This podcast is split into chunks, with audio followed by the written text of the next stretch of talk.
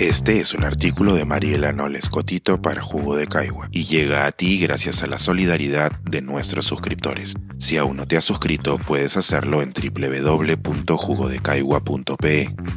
Ahora puedes suscribirte desde 12 soles al mes. Dos minutos de vergüenza. Cuando nuestros representantes en el exterior demuestran su ruidosa ignorancia. El puesto para el que usted está siendo considerada requiere de calm, cool diplomacy.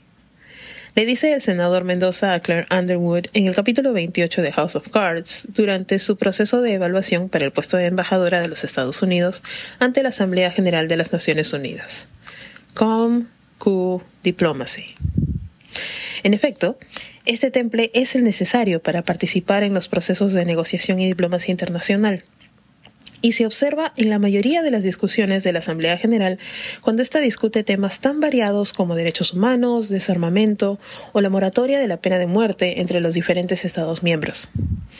También cuando se discuten temas más sociales y concretos a la realidad de un país como el Perú, derechos de las mujeres, racismo o discriminación estructural.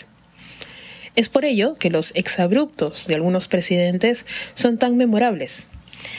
Vienen a la mente los comentarios incendiarios de cierto mandatario bolivariano para con cierto presidente del norte, o el interminable discurso de un coronel de Libia en 2009. El martes pasado empezó el segundo periodo de sesiones del Foro de las Naciones Unidas sobre Afrodescendientes.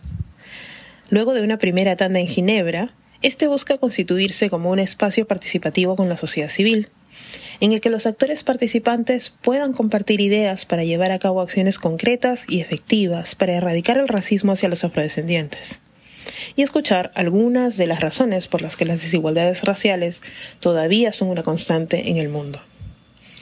Con mucha fortuna pude acompañar este proceso in situ una vez más.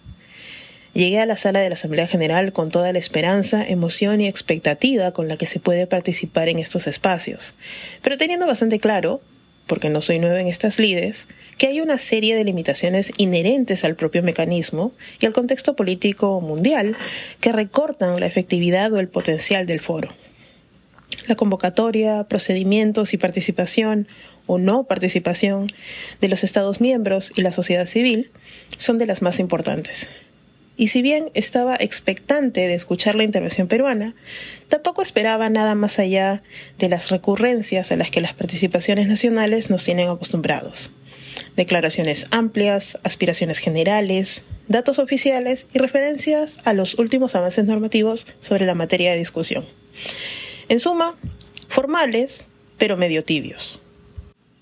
Cuando llegó el turno del Perú, mi ensayo de mantener una poker face resultó infructuoso. La primera sorpresa fue que nuestro representante tomó la palabra extrañamente temprano en la lista de discursos.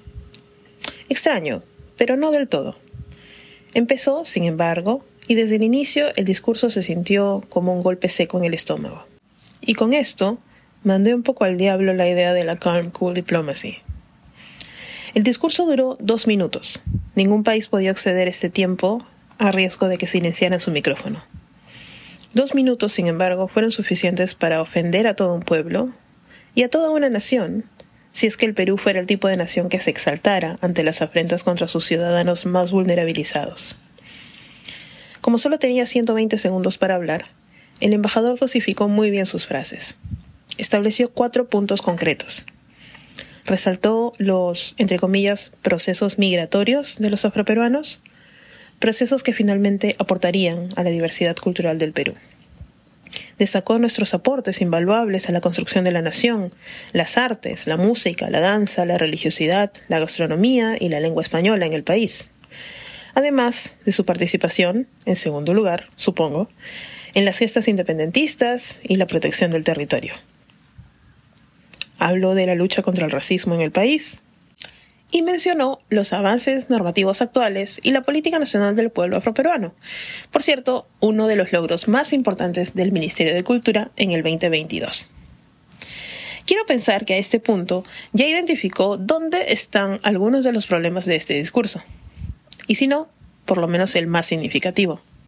Lo que entendemos por migración, migración internacional, procesos de movilidad humana y temas similares, implican, normalmente, voluntad, El día de hoy, millones de ciudadanos afrodescendientes se mueven por las Américas por diversas razones. En el caso de los descendientes de los africanos que fueron traídos a los diferentes países americanos por cuenta de los colonizadores, hablamos de trata transatlántica. Esto es algo ya consensuado en la comunidad internacional. Mis antepasados no migraron hacia las Américas, fueron traídos. Más aún, secuestrados y traídos a las Américas. No llegaron voluntariamente. Por otro lado, es verdad que los aportes de la población afroperuana a la cultura nacional son gigantes. No obstante, empezar con los ya conocidos son buenos para la música y bailan bonito, nos dieron al Señor de los Milagros, juegan bien al fútbol y la carapulcra les sale rica, es poner la luz sobre las áreas en las que los afroperuanos ya estamos sobre representados, gracias a los estereotipos que pesan sobre nosotros y al reducido espacio que ocupamos en el imaginario nacional. El embajador pudo empezar con la participación de los afrodescendientes en las gestas independentistas y la protección del territorio peruano.